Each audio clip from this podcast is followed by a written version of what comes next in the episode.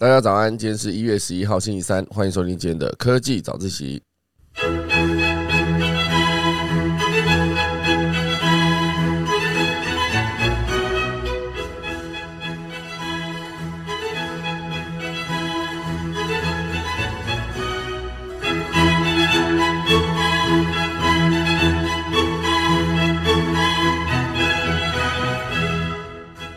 好的，今天可以早一起来跟大家分享几则消息。第一大段呢，会是一系列跟 CES 有关的消息啊，因为毕竟它已经正式落幕了。那这一次呢，会盘点台湾得奖的团队，总共有十间，哦，非常厉害哦。就是在这么多强敌竞争环视之下呢，他们还能拿下这么多的奖，算是历年的最多的大奖。等下来跟大家分享。第二大段呢，会是一样哦，一系列跟 AI 有关系的消息哦，就是据说这个 Chat GPT 它的。估值呢已经达到了两百九十亿美元，而且传出说微软即将投资一百亿美元在这个 Chat GPT 上面，好，所以可见的这个 AI 的应用到接下来呢会是一个更重要的发展，还包括之后 AI 的作曲，哦，可以让所有的创作者免费使用，免版权费，甚至是 AI 直接写文章，哦，就是 Chat GPT 跟这个 WordPress。直接有个外挂，直接编辑去实做之后的心得，大家一并分享。第三大段呢，会是跟大家聊聊这个海上的太阳能，就是如果你没有地方可以发展绿能，那你直接在海上发展绿能是 OK 的吗？等一下我们钟声过后，正式进入今天的科技早自习喽。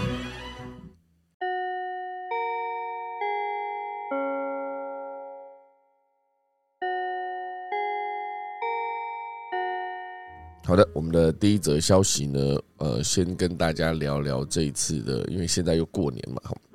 在过年这段时间呢 f u Panda 哦，他也统计了去年一整年这个呃台湾的整个在使用 f u Panda 上面的重点，哈，就是二零二二年的年度回顾，所以 f u Panda 去回顾了二零二二年的五大事件跟五大日子，呃，主要就是。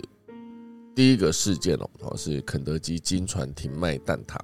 哦，所以这件事情呢，这个新消息一爆出来，然后就非常多的人直接崩溃哈，粉丝就是超级崩溃，因为觉得肯德基的蛋挞非常的好吃，甚至还有直接讲到说它是被这个呃炸鸡耽误的蛋挞店，哦，甚至福佩达之前也是说有一个肯德基线上的一个专卖店哦，一样也是销量暴增，那后来呢，这其实算是一个行销。哦，行销的手法。第二个呢，就是饮料早餐哦霸榜外送的热搜关键字哦，无一例外哦是有饮料跟早餐雄踞呃搜寻榜的前两名，手摇饮料店跟早餐店几乎遍布全台。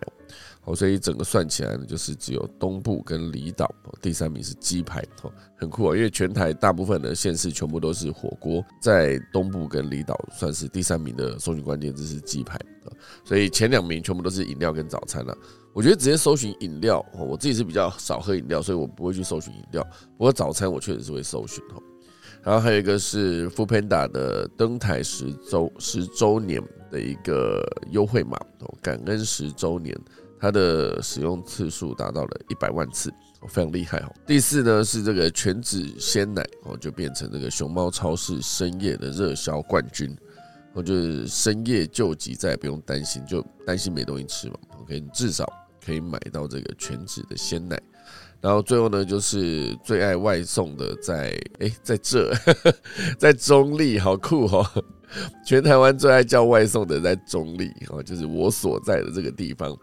中立呢是二零二二年全台最爱送的行政区哦，不管是经典台味、异国美食，全部汇聚在此哦，拥有超多元跟各自的忠实粉丝哦，所以中立呢非常的 很酷诶，我觉得这个与有荣焉哈，虽然是这个排行榜的 f o o Panda 排行榜最多点外送的地方，好像没办法代表什么，可是至少你可以看到中立在那上面，看到觉得很熟悉啊。好，那在 f o o Panda 统计的五大日子里面，哦，大家最爱叫 f o o Panda 外送是哪五大呢？哦，第一个是这个一月二十二号的补班日，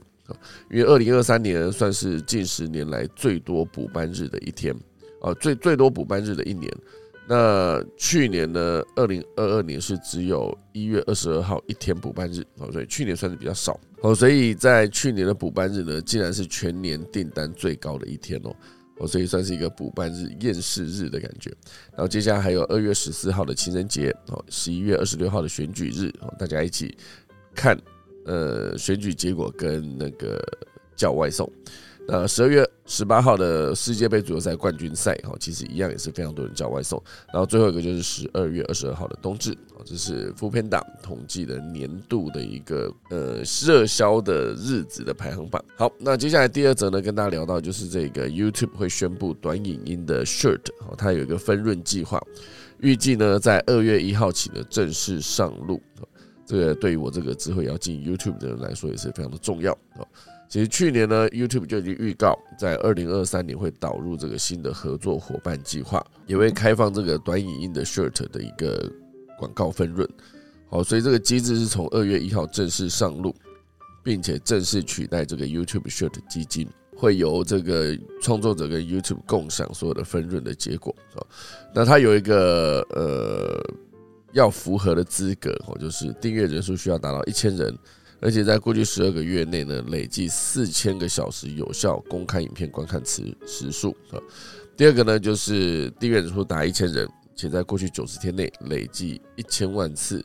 有效公开的 shirt 观看次数。好，所以它是分频道跟这个整个的 shirt，不管是频道的四千万观看次数，还是呃四千小时的观看次数，还是一千万次的观看次数，哦都一样的。公观看时数跟观看次数两种条件满足其中一个啊，都可以申请加入。不过需要特别注意的是哦，如果是以第一个方式获得这个资格的话，从 Short 动态获得短影音观看次数是不会计入四千小时的有效时数的。哦所以这个我可以回去看一下我自己的频道，目前为止累计的状态怎么样。那如果说创作者呢没有上传啊，上传没有音乐的短片。那这个观看次数相关所得盈利呢，会归入这个创作者池哈。那如果创作者上传带有音乐的 short 短影音呢，将根据使用的曲目，然后会跟这个音乐合作伙伴直接做拆账分配。好，这个是新版本的 YouTube 的 shirt 之后可能会有分润计划，我就正式公开。接下来呢，会跟大家聊一聊这个必托，好，不知道大家有没有听过这个品牌哦？币托算是一个在比特币哦，其实经营比特币的交易算是一个非常资深的一间公司了哈。呃，他的创办人哦，创办人其实我也认识哈，就是这一位创办人郑光泰先生呢，他其实有提到说，之后如果整个的呃，他们自己在布局上面是透过 FamiPort。哦，就是跟全家便利商店合作，可以直接在便利商店买到比特币，哦，也可以直接使用他们的比特币钱包，算是可以直接呃进入 Web 三世界的第一里路。那当然，过去一整年的 Luna 崩盘哈，FTX 破产，然后各个货币加密货币交易所都受到了一些影响的现在呢，他有提到说，呃，他们自己在做的币托是一个闪过 Luna 跟 FTX 的冲击。而且现阶段呢，要拓展两个新的动能，对，就是元宇宙、哈社交跟金融的两大元素。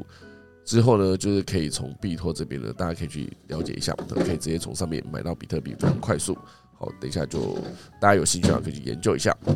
好了，那正式进入今天的第一大段哦。那今天第一大段呢，会跟大家聊到，就是是这个 CES 二零二三年正式落幕。这一次呢，台湾创下了几个纪录啊，比如说九十六个参展的团队，还有十个获奖的团队，哦，全部都是历年最多，哦，算是一个疫情过后的报复性参展以及报复性得奖吗？那这一次呢，有百分之八十五的台湾新创在展会上面获得订单哦，很酷诶，百分之八十五。就是算起来，将近是八十几个团队有获得订单哦，这是非常厉害。那这一次呢，获得订单的这个领域，包括 AI 跟治安领域，哦，都变成一个最受瞩目的亮点。这一次呢，是由这个台湾科技新创馆，哦，就是由这个国科会、国发会、经济部跟数位部四个部会共同带领的九十六家新创，哦，打造了这个台湾新创馆，哦，科技新创馆。在四天展会期间呢，吸引了三点二万人次来访，更有二十九国的厂商呢来馆洽谈，大概五千次哦，非常酷哦。哦，所以这一次呢，包含串流国际，然后企鹅型绿能啊，地阔智慧啊，镜膜啊，魔镜材料啊，之前有聊过，还有盛通生意以及方略电子跟新福等新创。哦，全部都拿到了国际订单。那这一次呢，就是 AI 跟资安，哦，成为台湾馆的热门。哦，包括这个智慧生活、智慧医疗以及 AI 和资安、运动及绿能，还有学研新创科技。哈，五大展区呢，都有这个新创团队展现了台湾新创的能量。哦，其实我觉得台湾的新创其实其实不只是新创哦，台湾的很多领域都是非常有创意的。我觉得台湾人有创意这件事情，算是一个我从小到大已经很习惯的一件事情。我就是很多的想法会在不同的领域互相撞击之后呢，就会得到一个新的结果。这件事情非常的酷。之后有一百多个以上的来自意大利、法国、荷兰、荷兰啊、瑞士跟日本等国家的国际新创，也来到呃台湾新创馆哦，进行这个 demo pitch。进行这算是一个创造这个深度双向交流的机会。之后延续这个 CES 的能量呢，国科会会设立这个台湾 SNT Hub 的一个计划，来维系台美市场的关系。因为其实新创最终你会需要得到更多的订单，甚至是得到更多的创投或是投资，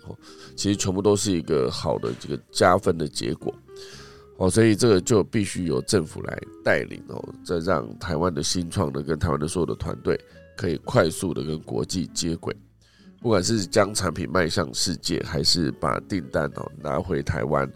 或者是把资源或是把资金全部带回台湾，都算是一个对的方向。哦，所以这一次的 CES 的代表团。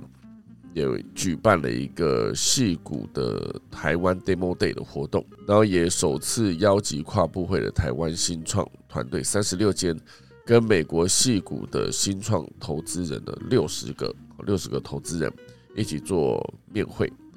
就是这个面对面的交流，我觉得绝对可以有一个更好的结果。所以这次得奖这几个团队，我就刚念过一整轮的团队，其实都是各个领域中的佼佼者。就是在国际的呃视野上面，一样得到能够得到更多的关注。好，这是其中一个。那当然，昨天有聊到很多跟 CES 有关的消息哦，所以这今天在聊的一个是汽车内的 AI 语音助手。我觉得之前大家会去思考说，你如果要开长城的时候，如果要开长，你一个人开一点累。我就像我之前接的第一份工作，我有一个呃那时候在拍戏，拍一个电影。然后呃，片场在高雄，然后他们就是有一幅画没带到，就会需要我们我们公司从台北直接送下去，因为毕竟那时候拍是拍某个画家画家的故事，所以那个画那幅画是一个画家的真迹，这样就他真的画的那一幅画，所以我们一定要亲自把这个画就是很赶的这个送下去，所以那时候就直接开车，我就要直接从这个。台北开到高雄，而且是大概晚上的十点还是十一点出发吧，就是开夜车的状态。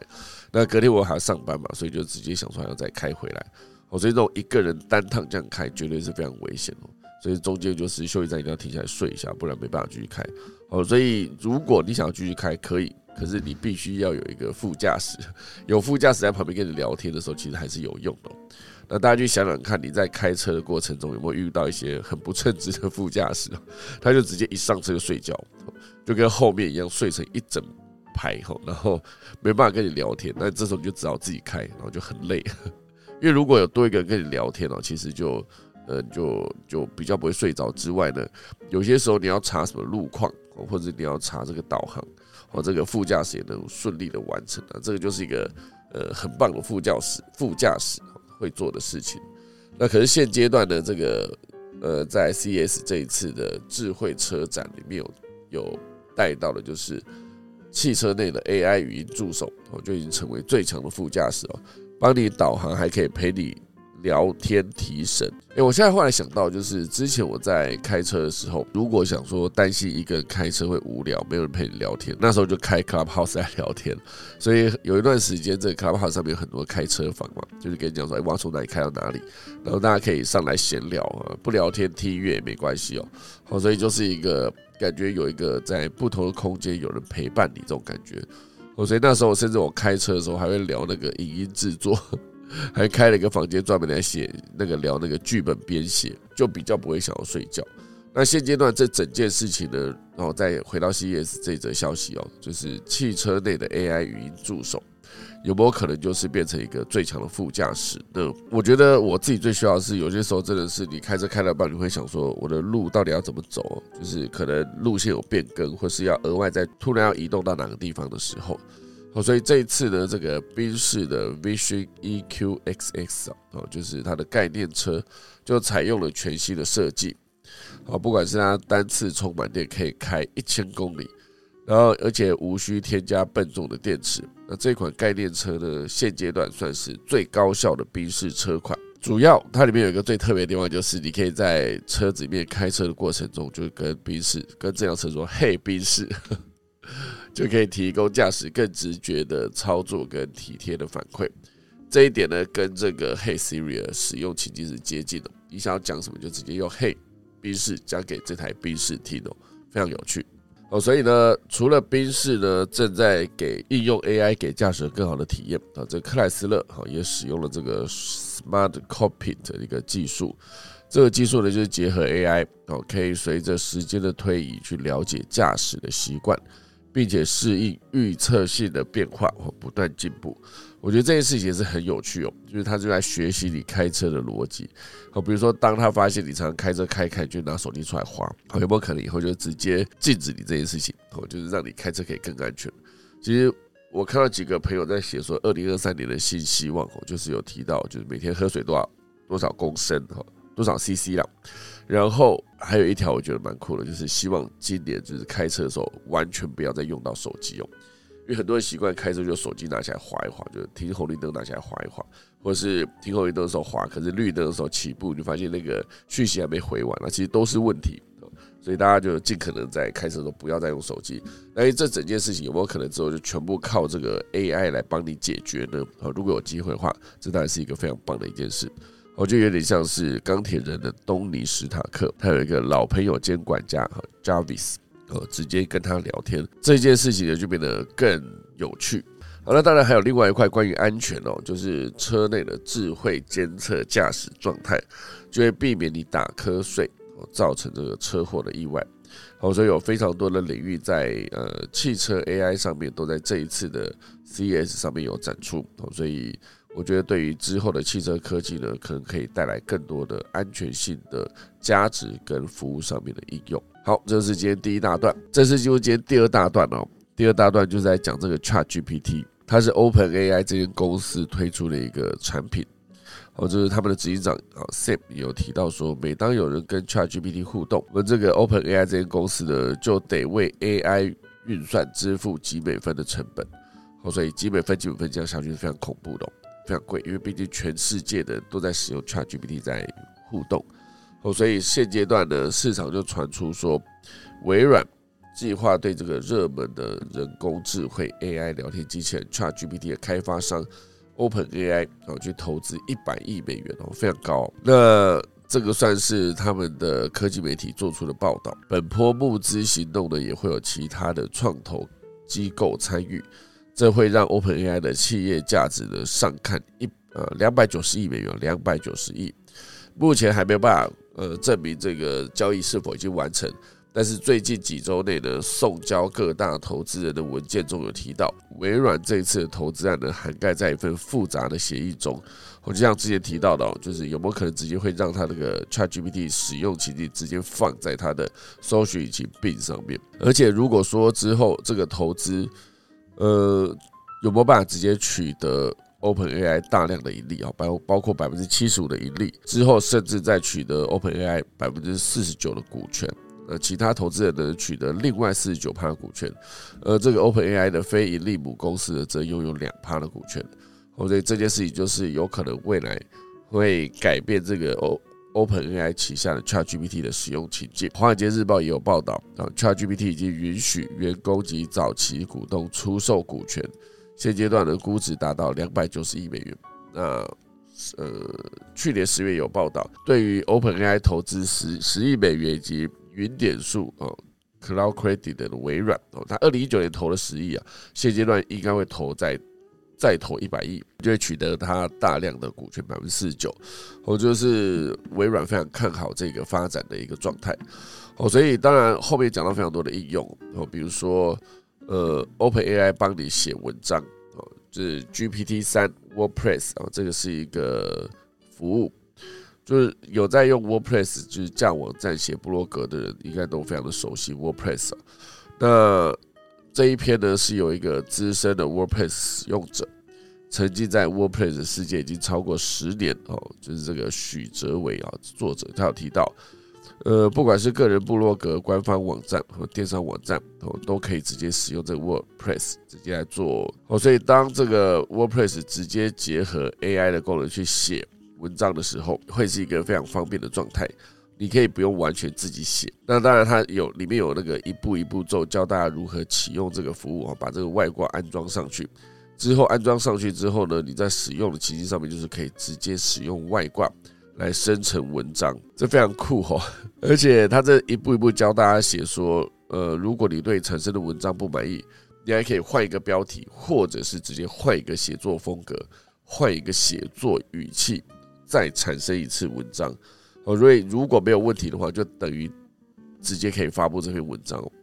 哦，他只只使用的心得就是，虽然很多的内容看起来像硬凑的，有些句子读起来呢也没有这么通顺。虽然通顺的话，上下文也没有逻辑关联，所以目前为止他在使用情境上发现，文章写出来还是会有一些些问题。不过他做的解决方法就是用同一个标题的设定。然后去改不同的写作风格跟写作语气，设定数个段落标题啊，延伸出各式的内容，这样你的文章就变成可能会把三篇不同文章整合成一篇，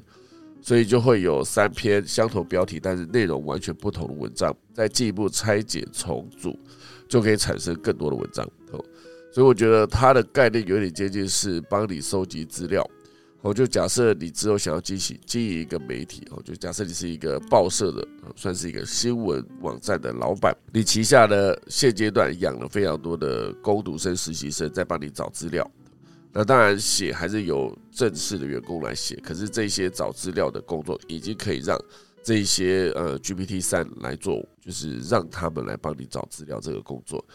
那以后如果持续训练下去呢？当这些攻读生、实习生哦，就是他们越写越上手之后，最终他们就变成你旗下的媒体的记者。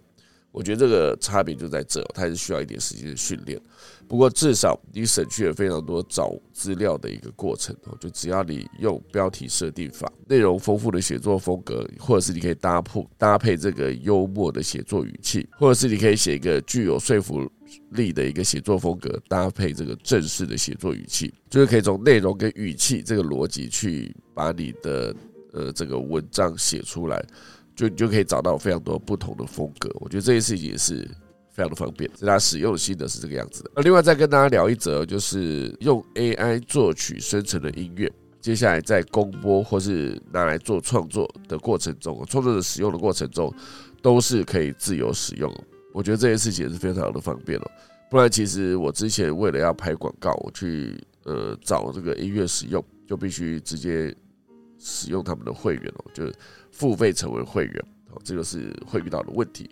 好，那么现在就来聊聊这个用 AI 作曲的这一个领域哦，就是我觉得我也非常的需要，因为任何好的作品，它其实配乐跟音效也占了一半的一个功效。我现在对这个音乐的使用非常感兴趣哦，最近刚看完这个语音语哦，就是非常律师语音语，然后就开始研究它的配乐哦，都发现哇，它配乐的。呃，逻辑非常的丰富，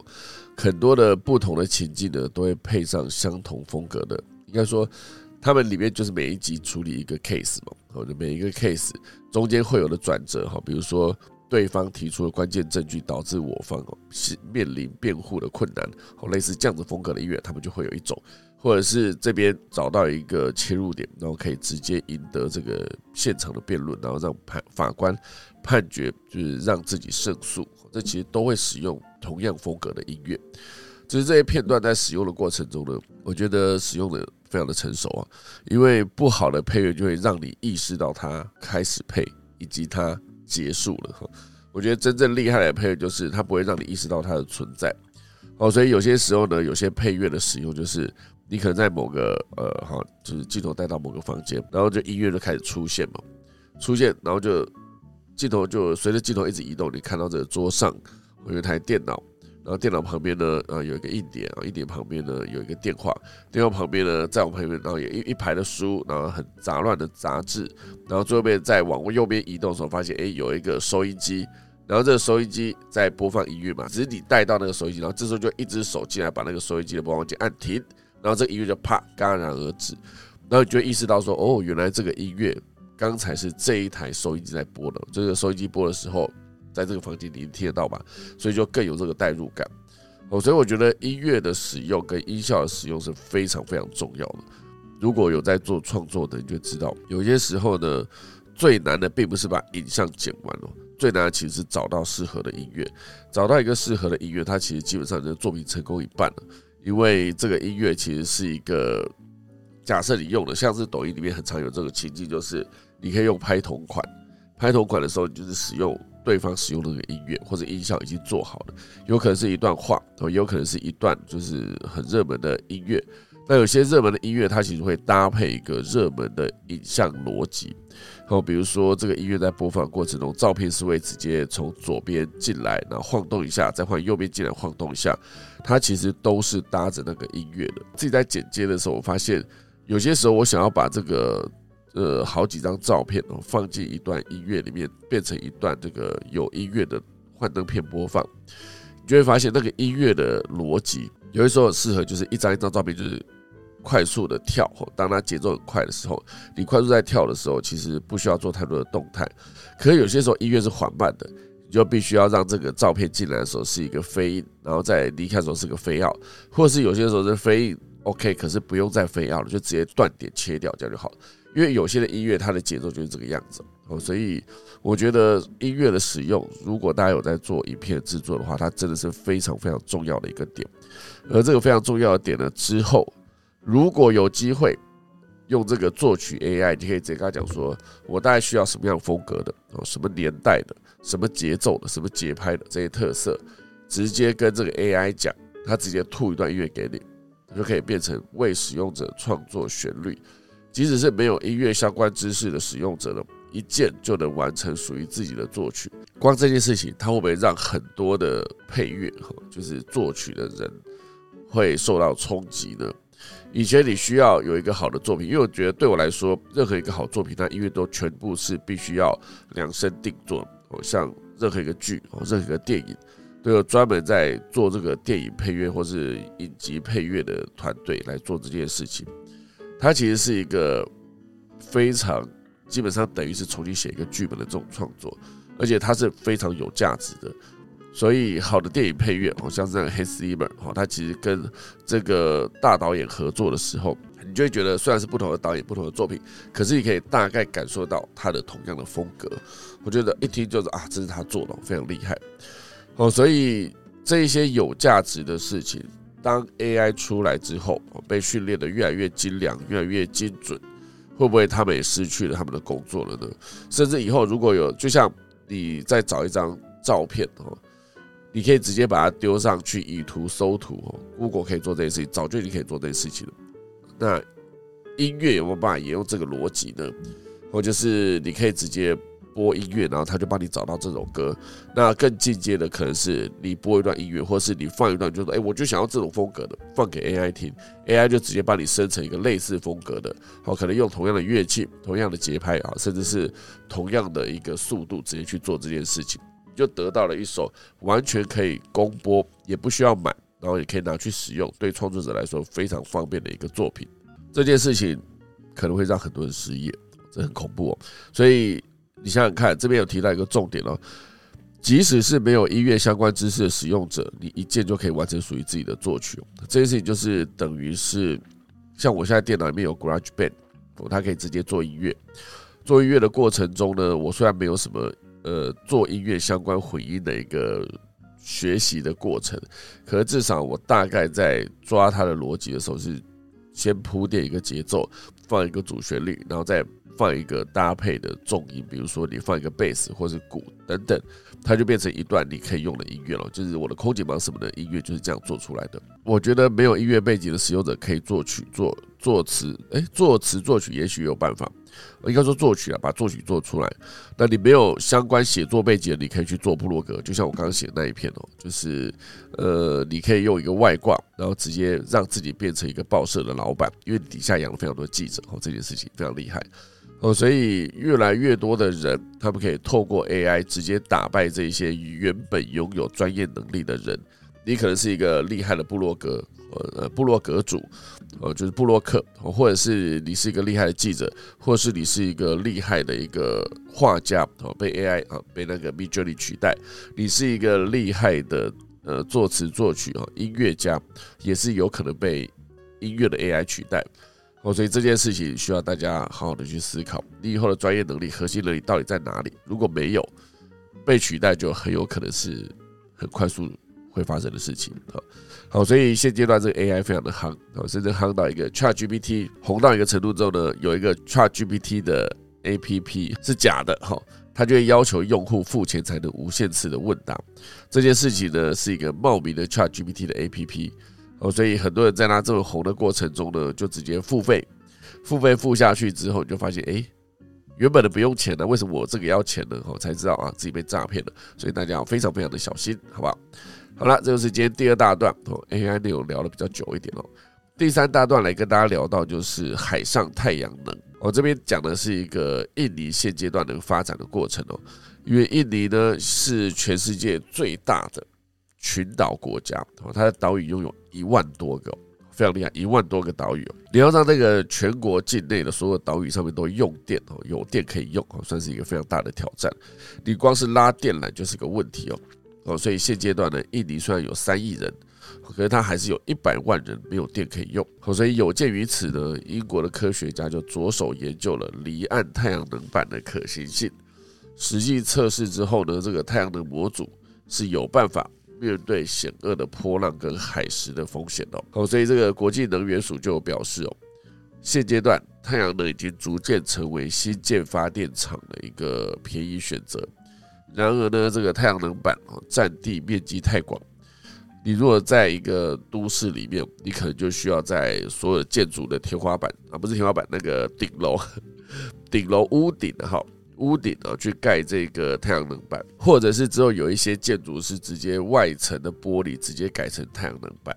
哦，所以要么就是直接用建筑，要么就是必须真的是要与农与民争地。呃，比如说这一块原本是农田的，就好，不要再种东西了，我们直接把它改成太阳能板。地表的面积非常的有限嘛，那相对的海上的面积算是一个新的方向。毕竟海这么大哈，地球这个覆盖。呃，被海面覆盖的面积远远大过陆地，好，所以如果说真的要建新的太阳能发电厂，诶海上算是一个新的方向。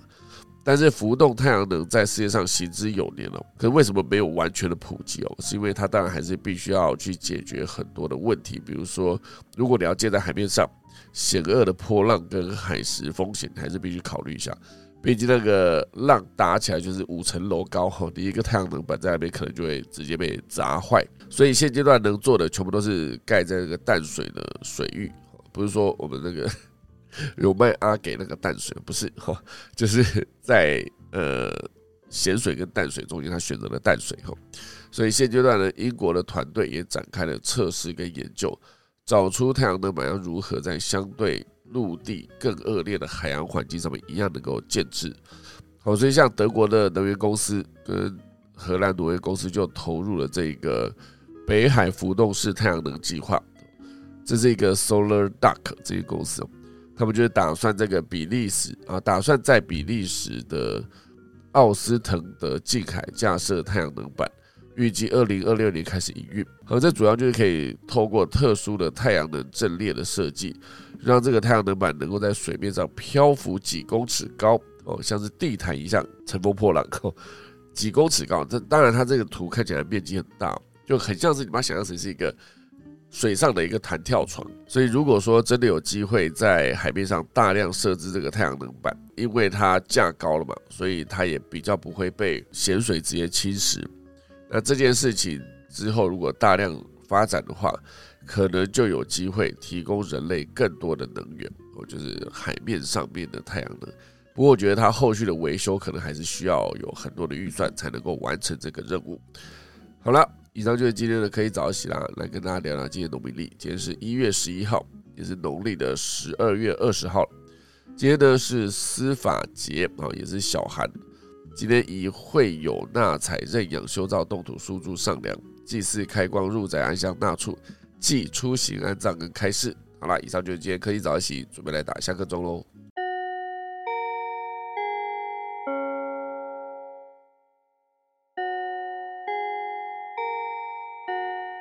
好的，今天就谢谢大家收听科技早起啦。我们来看看今天的 Run 圈上面有什么内容呢？电池能跑几公里是次要，最重要的是每充电一分钟可以跑几公里哦，这是一个方向诶。有些它可以跑很久，可是它充电充很久，这也是一个使用上大的麻烦了。好，越南明年是猫年哦，越南没有兔年了哦，所以他们属牛、虎、猫都是买猴、鸡、狗、猪，是这样吗？是的，那个小虫没说错，我有一点鼻塞，今天鼻塞很严重，塞到不行了，所以讲到就是发音都不标准了，是不是？认真听讲，为什么这个 Kelly 要说一个认真听讲呢？我们来看线上朋友有什么要跟大家聊的呢？啊，因为联凯老师在嘛，那不免说要问一下，老师快到过年了，是不是应该跟大家讲几句话呢？老师早安。早安。哎，然后老师声音断断续续的感觉哦，刚好在最后运动阶段。哦，老师在运动是不是？我都大概早上的时候，这个时候会利用时间跑步一下，一边跑一边听你说话。哦，刚刚有听到的就是我们的太阳能。嗯，我觉得这概念很不错。嗯，因为我自己是澎湖人，那我们澎湖的太阳非常的大。嗯，呃，有去澎湖玩过的朋友应该都知道，传说我们澎湖那边有三个太阳。真的吗？天上一个，海上一个，路上也有一个。为什么路上也有一个？意思就是说，海洋的反射，好，跟那个天上的照射，嗯，直接会让我们的这个皮肤吧，受到那个。太阳的影响，那就直接就三倍了。哇，真的！哦！如果你没有看到在澎湖生活的这当地的朋友，女性朋友几乎都是把全身都遮起来，只看到眼睛。哦，啊，那是澎湖的一个装扮。嗯，即使很热很热的天气，他们还是全身包覆起来，只露出眼睛。哦，对，那其实澎湖一直算是。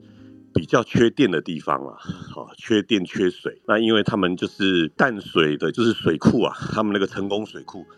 非常非常的小，非常非常少。那澎湖唯一能够发展的就是观光，那如果观光的部分只要水一少，那基本上观光客可能就会减少，哦，民生民生需要用的。然后他们也利用很多风力发电，在澎湖看得到很多风力发电的那个风大风车。对，那如果说这个海上的太阳能这个能线的话，哇，那我觉得澎湖真应该是第一个可以尝试使用的地方。嗯，对，不过应该跟印尼不太相同，是因为印尼他们本身还是在赤道上，那个太阳的那个一定是。哦，就这个天然资源绝对是比澎湖还要多。嗯，那澎湖是还好，就是因为它还压在北回归线上，在澎湖的湖景岛，哦，澎湖的离岛南方一个离岛叫做湖景，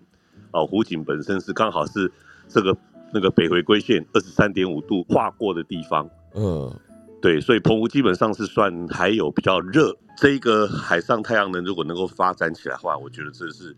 对呃。台湾这边的朋友来讲，应该是算一个福音啊。毕竟我们现在用电的这个机会实在是很大，都很担心会缺电这个问题。是的，是的，对对对。那刚刚有讲到那个越南那个猫年，嗯，对，这个我也有去了解一下。不过这个部分应该是确实哦，跟那个发音有关联啊。因为我们的那个那个兔子的兔年，其实在我们的这个十二个地支里面也称为卯年。哦，子丑寅卯，哎，子丑寅卯的卯，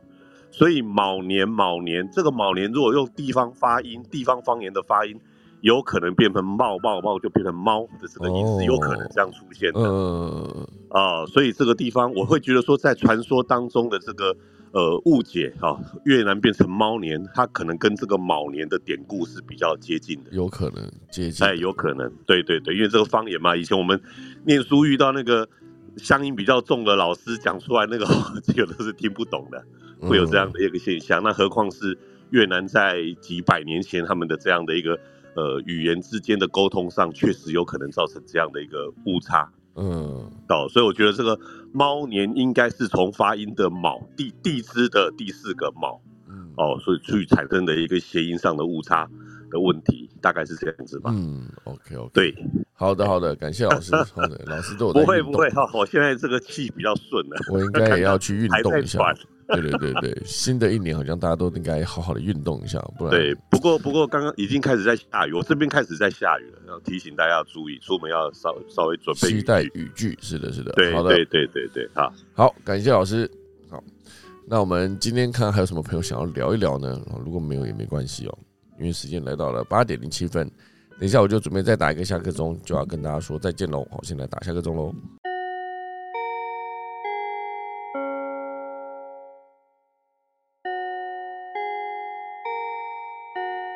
好的，今天就感谢大家收听，可以早起啦。我们就明天一月十二号礼拜四早上再见，大家拜拜。